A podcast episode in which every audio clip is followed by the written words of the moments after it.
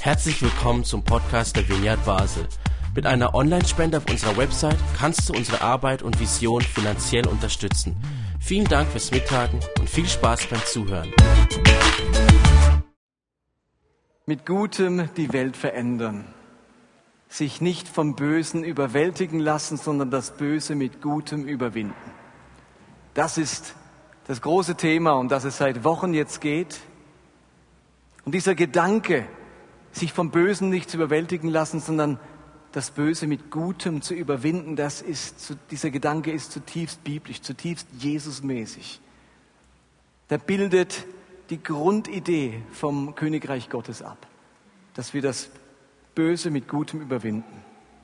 Und damit uns das Böse nicht in Beschlag nimmt, uns nicht umwirft, uns nicht lähmt, müssen wir uns auch mit dem Bösen auseinandersetzen, um es zu durchschauen, um zu merken, wo es uns packen möchte. Und aus dem Grund haben wir jetzt in diese Serie eingebaut, uns auch mit den, mit den großen Kräften des Bösen zu beschäftigen.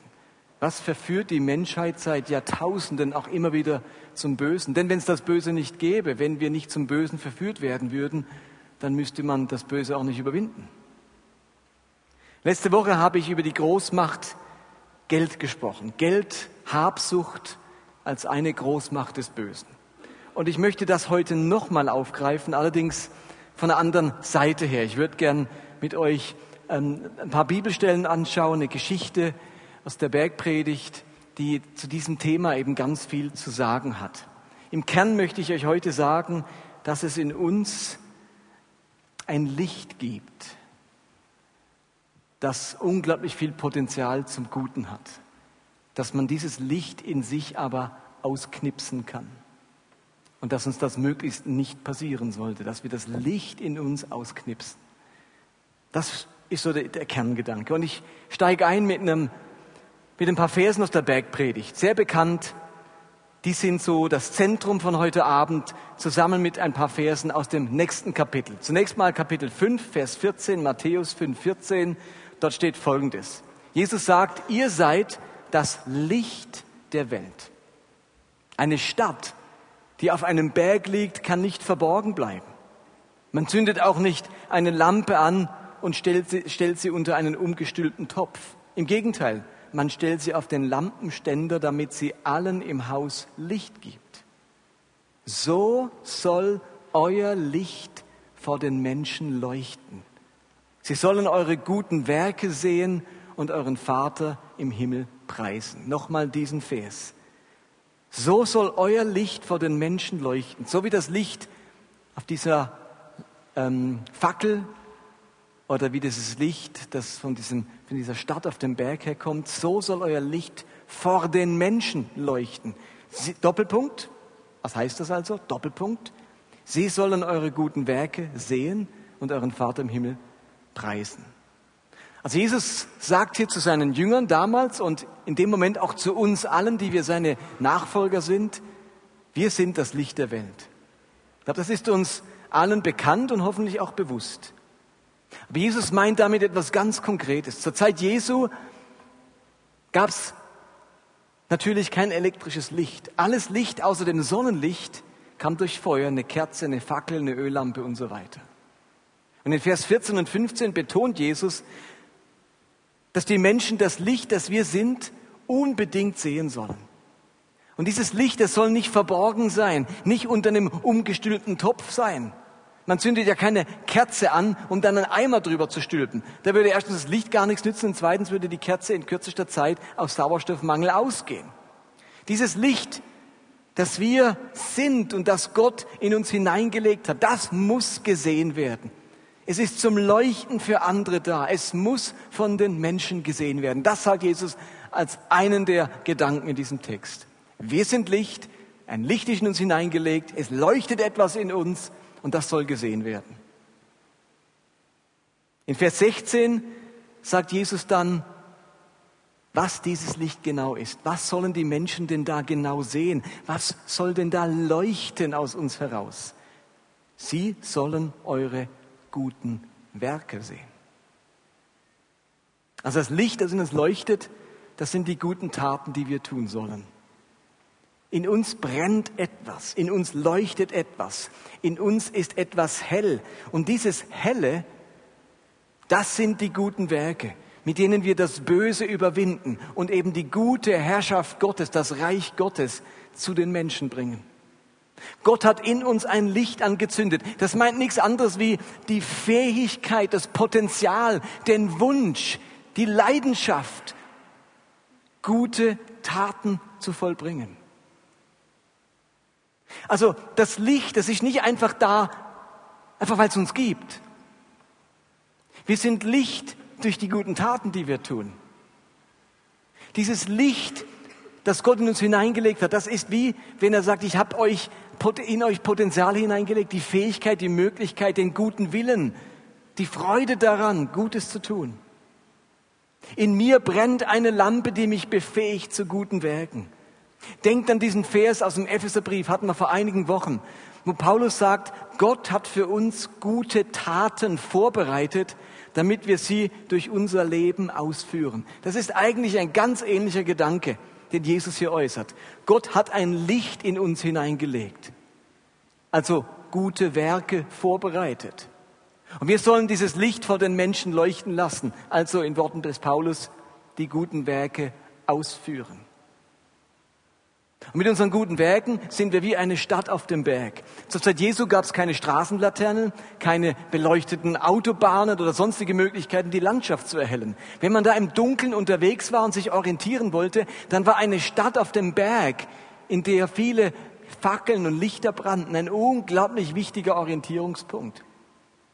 Eine Stadt auf dem Berg, das war unglaublich viel wert, wenn man im Altertum ohne Elektrizität nachts unterwegs war. Wie soll man sich sonst orientieren, wo die nächste Stadt ist? Wenn man heute unterwegs ist, dann sind alle Straßen beleuchtet und wir haben in unseren Autos Halogenscheinwerfer. Wenn man damals in ein aufgestanden ist in der Nacht, um, um irgendwie in einen anderen Raum zu gehen, oder wenn man in der Nacht nach Hause kam, um in sein Gemach zu gehen, dann machen wir die Tür auf und das Erste, was passiert ist, wir drücken den Lichtschalter. Ich habe sogar so Philips Hue-Lampen, die erkennen, wenn ich in die Nähe komme und wenn ich ums Eck fahre, ist schon das Licht an im Haus. Stellt euch das zur damaligen Zeit vor. Da war die einzige Chance, dass man eine Fackel anzündet. Und diese Fackel, die hat man dann möglichst so aufgehängt, dass sie das ganze Gemach, das ganze, die ganzen Räume ausleuchten. Also in diesem Sinne dienen unsere guten Werke, wenn sie sind wie ein Licht, in einem Haus, wenn sie sind wie eine Stadt, erleuchtete Stadt auf dem Berg, wenn unsere guten Werke so sind, dann dienen sie der Orientierung in dieser Welt. Steht das bewusst? Unsere guten Werke dienen der Orientierung. Nicht allein, dass sie den Menschen, die dieses gute Werk empfangen, Gutes tun. Sie dienen der Orientierung. Wenn ich nicht weiß, wo es lang geht, dann hilft mir die Stadt auf dem Berge zu erkennen, wo der Weg hingeht. Und in diesem Sinne, sagt Jesus, sind eure guten Werke so ein Licht, ein Orientierungspunkt.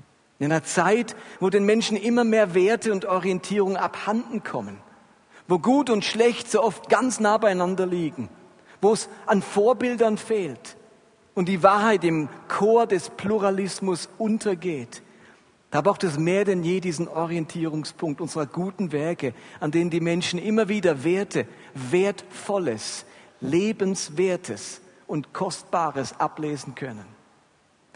Wir denken beim Thema Licht so schnell an ganz andere Dinge. Licht, im Licht leben, das heißt für uns so wie heilig sein. Alle Sünden sind mir vergeben, deswegen bin ich im Licht. Ich halte mich von der Finsternis und vom Unreinen fern, dann bin ich Licht. Ich bin dadurch Licht, dass ich evangelisiere und von Jesus erzähle. Und das sind alles ganz, ganz wertvolle Dinge. Heilig sein wollen, Sündenvergebung, den Menschen von Jesus erzählen. Aber es ist nicht das, was Jesus in diesen Versen meint. Licht sein bedeutet für ihn hier explizit gute Werke, gute Taten an den Menschen um uns herum vollbringen. Zeige den Menschen, wie gut Gott mit es mit ihnen meint, indem du es gut mit ihnen meinst. Zeige den Menschen, wie gut, Gott, wie gut Gott zu ihnen ist, indem du gut zu ihnen bist. Zeig den Menschen, wie gut Gott an ihnen handeln möchte, indem du gut an ihnen handelst. Genau das meint Jesus, wenn er sagt, dass wir das Licht der Welt sind. Wir sind dazu berufen, die Kraft des Guten, gute Werke an den Menschen zu tun und ihnen damit eben die Herrlichkeit des Gottes, die Güte Gottes zu zeigen und das Böse in unserem Umfeld zu überwinden. Die Gleichgültigkeit, die, den Mangel an Nächstenliebe, an Hilfsbereitschaft und so weiter. Wo immer etwas Gutes geschieht, da wird etwas hell, heller in unserer Welt und da wird Finsternis vertrieben. Paulus formuliert das im Epheserbrief sehr ähnlich. Er sagt dort in Epheser 5, Vers 8, auch ihr gehörtet einst zur Finsternis. Ja, ihr wart selbst Finsternis, aber jetzt seid ihr Licht, weil ihr mit dem Herrn verbunden seid. Lebt nun als Menschen des Lichts. Was heißt das? Wie sieht das aus? Das sagt er im nächsten Vers. Aus dem Licht erwächst als Frucht, das was man dann sieht, jede Art von Güte, von Rechtschaffenheit und Treue. Das, was man, wenn wir Licht sind, wenn wir als Menschen des Lichts leben, was als Frucht entsteht, also das, was sichtbar wird, ist jede Art von Güte, Rechtschaffenheit und Treue. Ihr wart Finsternis, jetzt seid ihr Licht. Lebt als Kinder des Lichts und dann wird das sichtbar. Und jede Art von Güte, Güte, das kommt von Wort Agathos, gut. Hier geht's wieder um dieses Wörtchen gut. Gütig sein meint gut zum anderen sein mit dem anderen mit guten Werken begegnen, mit guten Taten, mit einer guten Einstellung, mit guten Worten. Das ist gütig. Und vielleicht klingt euch das jetzt ein bisschen zu banal, zu schlicht, zu unspirituell. Aber ich möchte das einfach immer wieder betonen. Das Christentum sollte nie etwas Kompliziertes werden. Der große Erfolg des Christentums in den ersten Jahrhunderten, der lag nicht an ihrer ausgefeilten Theologie, ihrer umfangreichen Dogmatik, ihren großartigen Gemeindebaustrategien oder ihren evangelistischen Konzepten. Der große Erfolg des Christentums begründete sich darin, dass sie das Böse mit Gutem überwunden haben. Sie waren im gesamten römischen Reich bekannt für ihre guten Werke. Diese Nachricht reichte bis zum Kaiser. Ich möchte, dass ihr euch das absolut bewusst macht. Die großen theologischen Auseinandersetzungen, dogmatischen Auseinandersetzungen, die Konzilien kamen alles erst ab dem vierten Jahrhundert. Bis dahin hat das Christentum überall ausgebreitet. Eben nicht, weil sie schon ein Büchlein rausgegeben haben, was Christen glauben. Vier Schritte, wie man Christ wird. Das kam alles viel, viel später.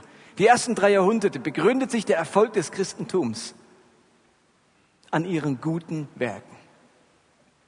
Bis hin zu dem extrem guten Werk des Märtyriums, wo ich nicht leugne, lästere, verrate, zurückschlage, mich räche, sondern mich lieber umbringen lasse.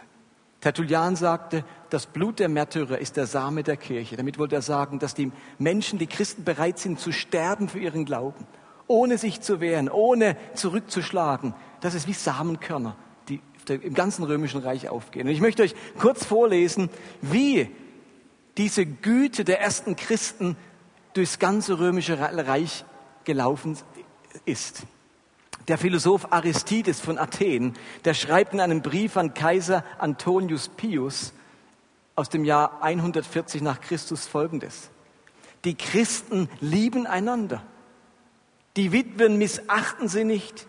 Die Weisen befreien sie von dem, der sie misshandelt. Wer hat, gibt neidlos dem, der nicht hat. Wenn sie einen Fremdling erblicken, führen sie ihn unter ihr Dach und freuen sich über ihn wie über einen Bruder. Das war der Ruf dieser Christen. Justin, ein Kirchenvater, erwähnt ungefähr zur selben Zeit, dass die Christen den Bedürftigen mit Geld und Naturalien geholfen haben. Er schreibt, wir aber helfen, wenn wir können, allen, die Mangel haben. Bischof Hippolyt erwähnt Anfang des dritten Jahrhunderts einen festen Besuchsdienst der Christen für Alte, Schwache und Kranke in seiner Gemeinde. Arbeitslose und Durchreisende werden versorgt, bis ihnen eine neue Tätigkeit vermittelt werden kann.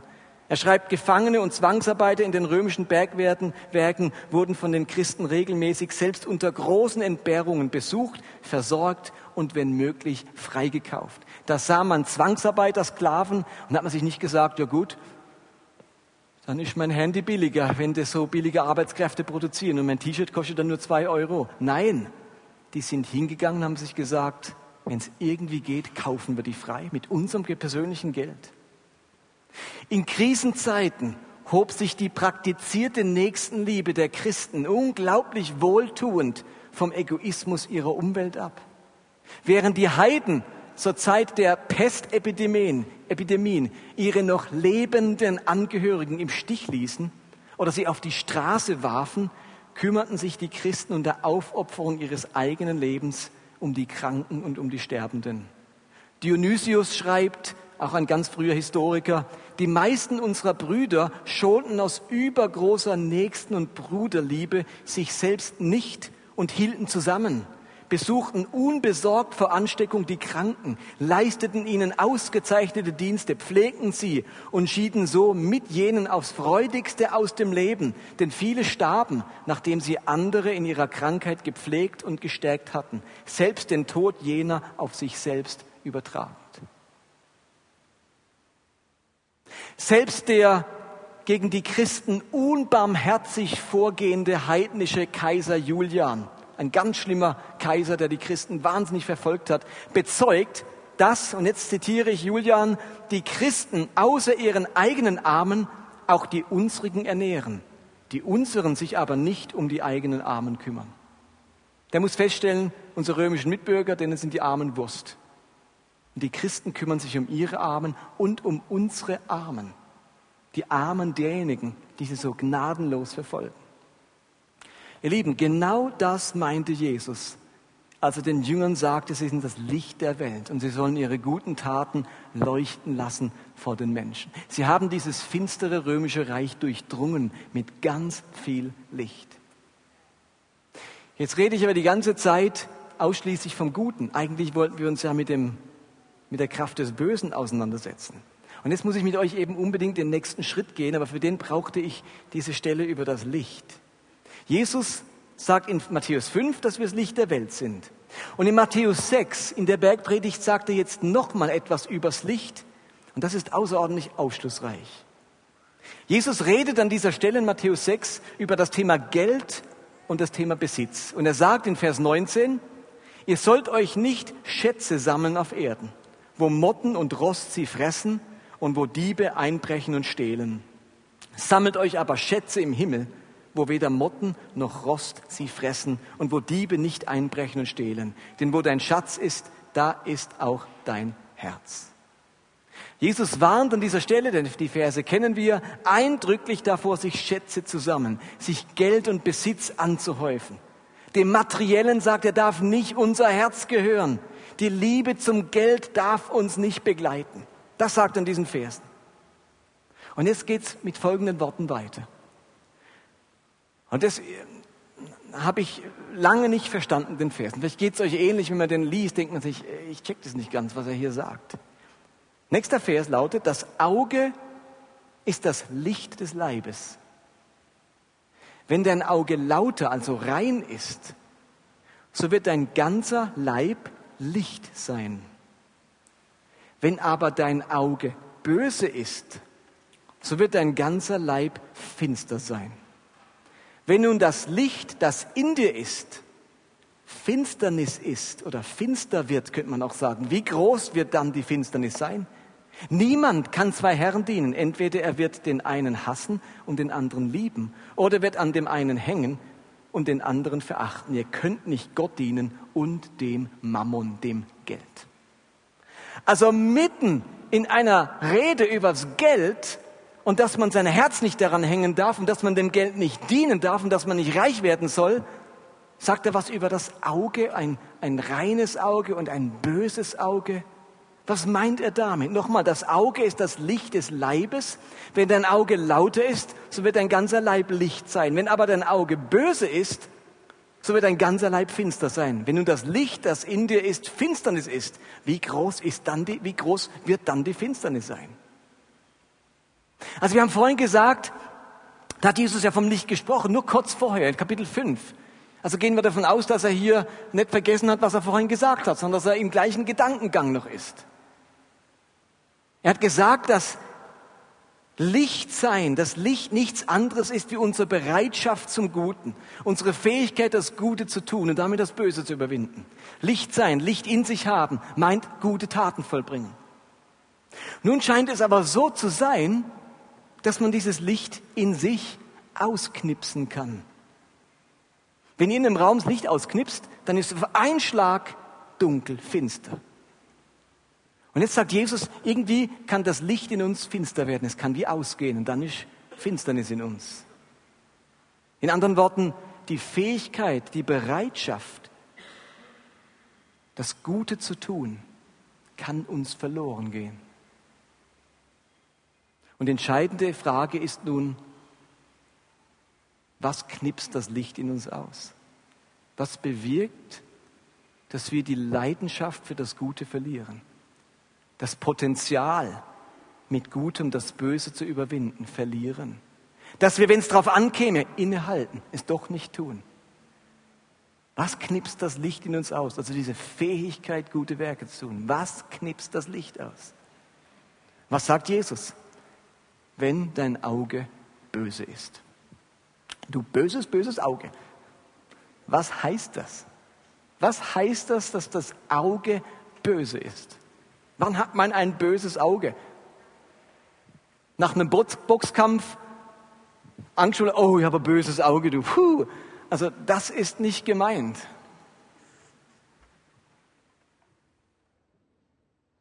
Wenn jemand schielt, das eine Auge steht so zur Seite, man weiß nie genau, wo man hinschauen soll, ist das ein böses Auge? Was ist ein böses Auge? Wenn wir die Frage geklärt bekommen, dann wissen wir, was das Licht in uns ausknipst, unsere Fähigkeit, das, das Gute zu tun, dieses Potenzial in uns. Für uns ein sehr unverständlicher Ausdruck, ein böses Auge. Was meint Jesus damit? Wo wir eine Erklärung brauchen, war das für die damaligen Juden unnötig. Jeder Jude wusste, was mit dem bösen Auge gemeint war. Der Ausdruck stammt nämlich aus dem Alten Testament. Er taucht das erste Mal in 5. Mose 15 auf. Woher weiß ich das? Also das ist eine ganz einfache homiletische Vorgehensweise, Exegese. Man guckt in der Konkordanz, wo sonst noch böses Auge steht. Wo fängt es an? Wo hat es an? Wo steht es zum ersten Mal? In welchem Kontext steht das? Ich habe jetzt den Vorteil, dass ich sicher gehen kann, dass da das Gleiche steht, böses Auge vom Hebräischen und Griechischen wie hier. Aber die Konkordanz würde das auch bringen. In 5. Mose 15 steht zum ersten Mal böses Auge. Und es geht in diesem Abschnitt um das jüdische Erlassjahr. Was ist das Erlassjahr? Das Erlassjahr war eine großartige Erfindung Gottes für die damalige jüdische Gesellschaft. Die Idee war folgende. Ich lese es euch vor, 5. Mose 15 ab Vers 1. Dass ihr euch das vorstellen könnt.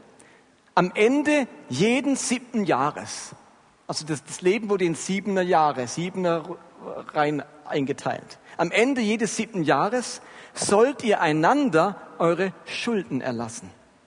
Wenn ihr jemanden aus eurem Volk etwas geliehen habt, dann fordert es nicht mehr zurück und zwingt eure Schuldner nicht zur Rückzahlung im siebten Jahr. Denn zur Ehre des Herrn wurde das Jahr des Schuldenerlasses bestimmt, damit keiner von euch verarmt. Der Herr, euer Gott, will euch in dem Land, das er euch für immer geben gibt, reich beschenken.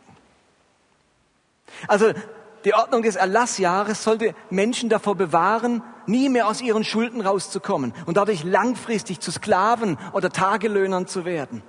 Jeder hatte eine Chance auf einen Neuanfang nach sieben Jahren. Und das brauchte natürlich eine bestimmte Herzenshaltung, eine bestimmte Einstellung, eine bestimmte Sicht der Dinge. Und die werden in Vers 7 geschildert. In Vers 7 heißt es, gibt es jedoch Arme unter euren Landsleuten, in euren Städten, in dem Land, das der Herr, euer Gott euch gibt, dann seid ihnen gegenüber nicht hartherzig und geizig, seid vielmehr großzügig und leid ihnen, was sie brauchen.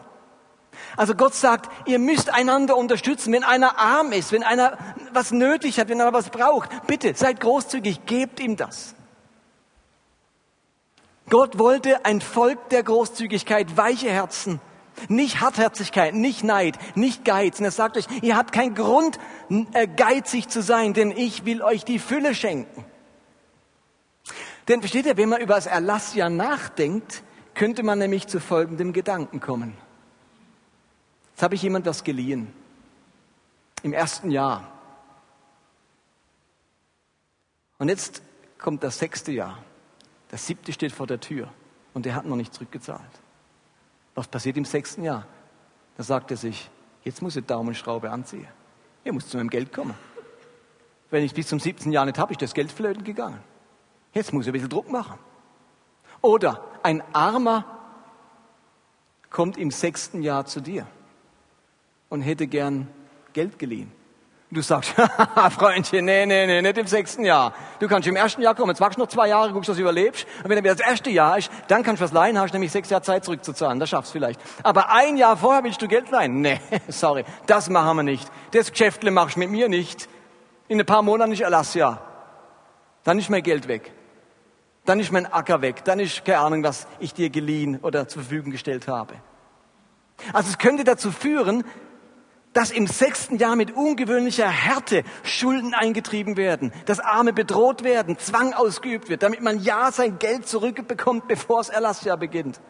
Oder eben man leiht überhaupt nichts mehr, kurz vorm Erlassjahr.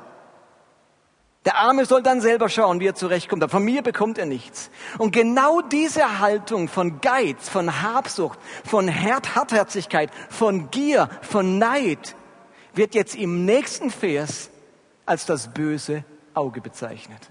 Vers 9. Hüte dich, dass du in deinem Herzen nicht der, dass in deinem Herzen nicht der boshafte Gedanke entsteht, das siebte Jahr, das Erlassjahr ist nahe. Und dass dein Auge dann böse sei, deinem Bruder, den Armen gegenüber, und du ihm nichts gibst. Er aber würde über dich zum Herrn schreien und Sünde wäre an dir. Willig sollst du ihm geben und dein Herz soll nicht böse sein, wenn du ihm gibst. Denn wegen dieser Sache wird der Herr dein Gott dich segnen in all deinem Tun und in all deinem Geschäft deiner Hand. Wenn das Auge böse ist, dann heißt das, dass meine Haltung geizig ist, kleinlich, knausrig, habsüchtig, nicht großzügig, nicht gönnend. Wenn mein Auge böse ist, dann will ich dem anderen nichts geben. Dann sage ich mir, nee, nee, nee, nee, es ist das Erlass ja vor der Tür. Jetzt kriegt er von mir nichts mehr. Ich gebe nur, wenn ich die Garantie habe, dass ich es zurückbekomme. Leihen ja, schenken nein. Es gibt noch zwei weitere Stellen im Alten Testament, ebenfalls im fünften Mose, wo der Ausdruck böses Auge vorkommt. Und auch an diesen beiden Stellen, die ich jetzt nicht extra lese, hat es genau die gleiche Bedeutung von geizig, neidisch, missgünstig sein. Und in Sprüche 22, Vers 9 wird dann das gute Auge erwähnt. Da heißt nämlich, wer ein gütiges Auge hat, wird gesegnet. Denn, was macht das gütige Auge im Gegensatz zum Bösen? Er gibt von seinem Brot den Armen. Den Armen geben, großzügig sein, ist ein gütiges Auge. Geizig, knausrig, kleinlich, hartherzig sein, das ist das böse Auge. Interessanterweise erwähnt Jesus selbst in einem seiner Gleichnisse das böse Auge. Das kommt nämlich auch im Neuen Testament vor. Nämlich im Gleichnis von den Arbeitern im Weinberg. Ihr kennt das, da erzählt es die Geschichte, dass einige Arbeiter den ganzen Tag gearbeitet haben und andere nur noch kurz eine Stunde vor Feierabend. Und am Ende des Tages kommen alle zusammen, die, die lang gearbeitet haben und die nur ganz kurz gearbeitet haben. Und alle Arbeiter bekommen den vollen Lohn, nicht nur die, die auch voll gearbeitet haben. Und die Ganztagsarbeiter, die regen sich über ihren Arbeitgeber auf. Sie beschweren sich, dass die Kurzarbeiter den gleichen Lohn bekommen. Und nun antwortet der Weinbergbesitzer Folgendes ist es mir nicht erlaubt, mit meinem Geld zu machen, was ich will? Oder blickt dein Auge böse, weil ich großzügig bin? Also ihr merkt in all den Texten, das böse Auge bedeutet nicht großzügig sein, jemanden beneiden, äh, der kriegt genauso viel, ich habe mehr verdient, warum hat denn der so viel, mir steht mehr zu, das gönne ich dem nicht, der soll das nicht haben. Das krasse Gegenteil von Großzügigkeit.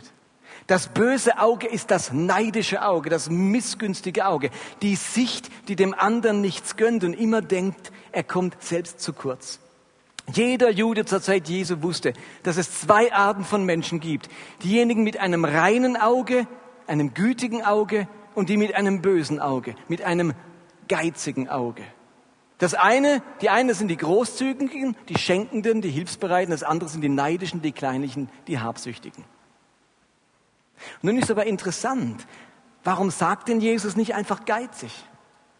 Warum sagt er böses Auge? Warum haben die Juden so einen Begriff geschaffen? Hat ja meistens einen Grund, dass sie an der Stelle nicht einfach sagen, aber wenn du neidisch bist, dann.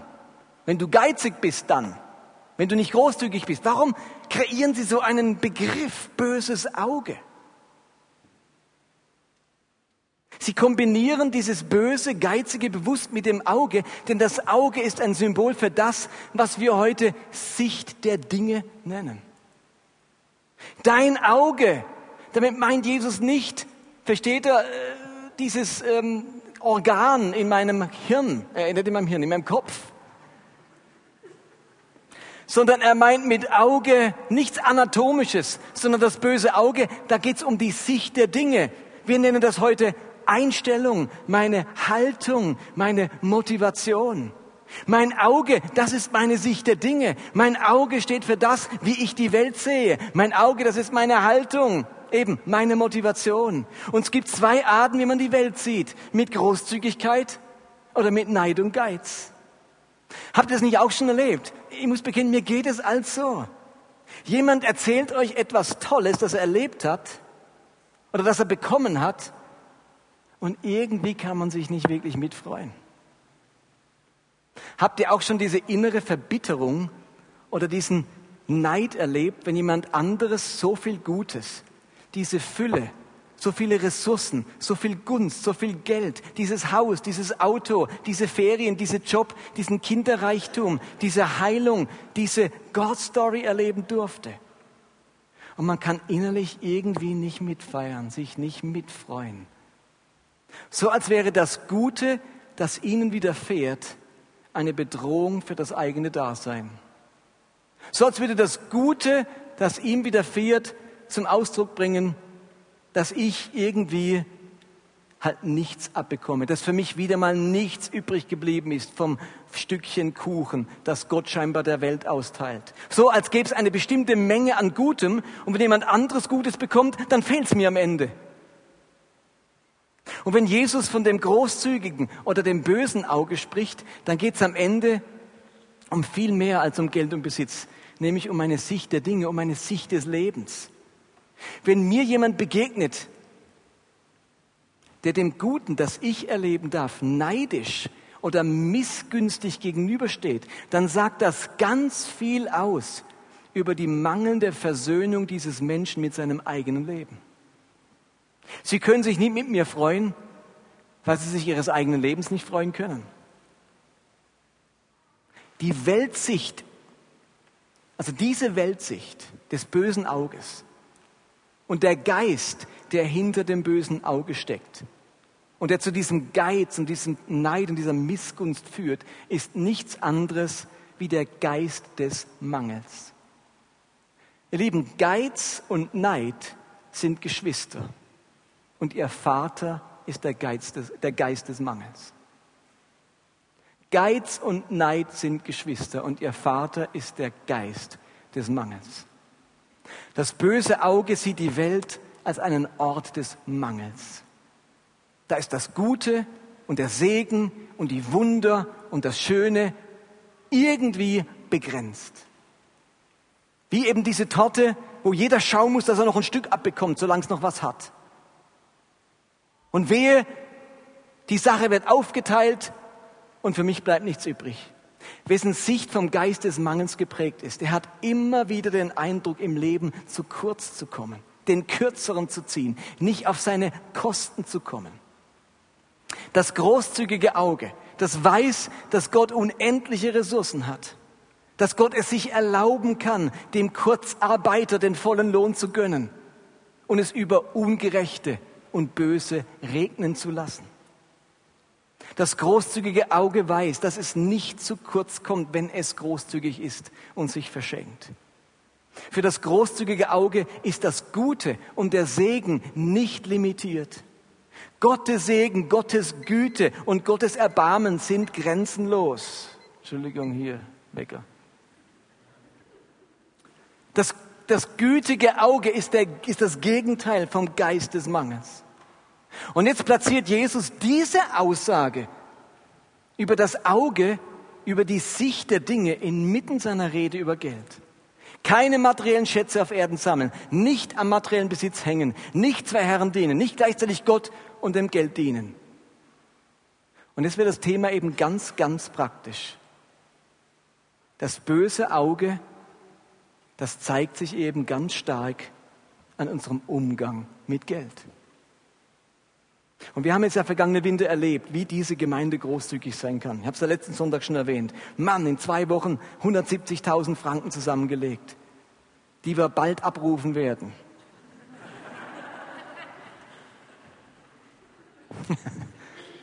Ihr Lieben, und trotzdem bleibt die Tatsache bestehen, dass Geld oder Habsucht die große Kraft des Bösen auf dieser Welt ist.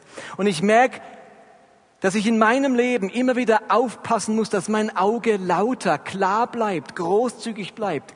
Denn so schnell steckt mich wieder dieser Geist des Mangels an, entwickelt sich Neid auf das Gute und Erfolgreiche und Gelingende und Fruchtbare im Leben des anderen. Ihr Lieben, bloß weil ich gestern großzügig war, definiert mich das nicht für den Rest meines Lebens. Ich muss mir selbst immer wieder sagen, dass mich der Geist des Mangels, die Habsucht, der Neid und der Ehrgeiz nicht im Griff haben dürfen, nicht Wurzel in mir schlagen dürfen. Ich muss die Angst davor, zu kurz zu kommen oder Mangel zu erleiden, immer wieder überwinden. Dieser Geist des Mangels, der will eben meinen Blick trüben, mein Auge trüben, damit es nicht mehr lauter ist, sondern böse wird und klammert und festhält und nicht loslassen kann. Licht der Welt zu sein heißt Gutes tun, gute Taten tun. Gott hat diese Fähigkeit und diese Leidenschaft dafür in seine Kinder hineingelegt. Wir sind das Licht der Welt. Aber was diese Leidenschaft ausknipsen kann, das ist ein böses Auge. Also ein Leben unter dem Geist des Mangels. Denn dann gönne ich dem anderen diese gute Tat nicht. Dann denke ich eben zu oft, dass jemand dieses gute Werk nicht verdient hat. Dann bin ich zu sehr mit mir und meinem Wohlbefinden und Wohlergehen beschäftigt.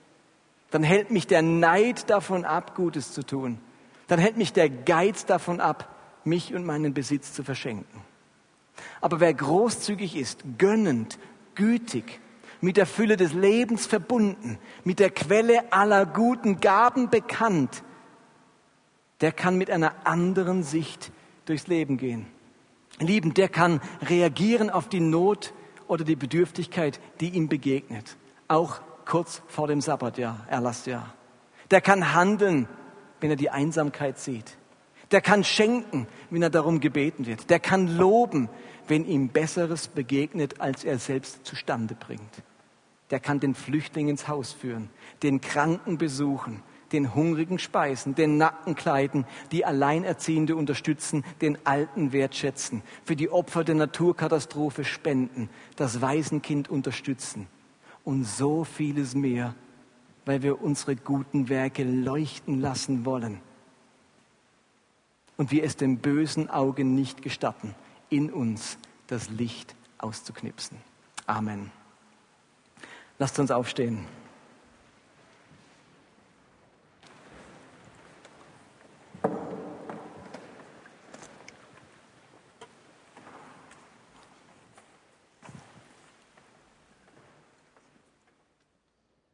Ich wünsche mir, dass wir als Gemeinde und dass jeder einzelne von uns einfach nicht unter diesem Geist des Mangels steht unter dieser inneren Angst zu kurz zu kommen. Für alle anderen fällt was ab, für mich nicht. Alle finden einen Ehepartner, ich nicht. Alle können sich was leisten, ich nicht.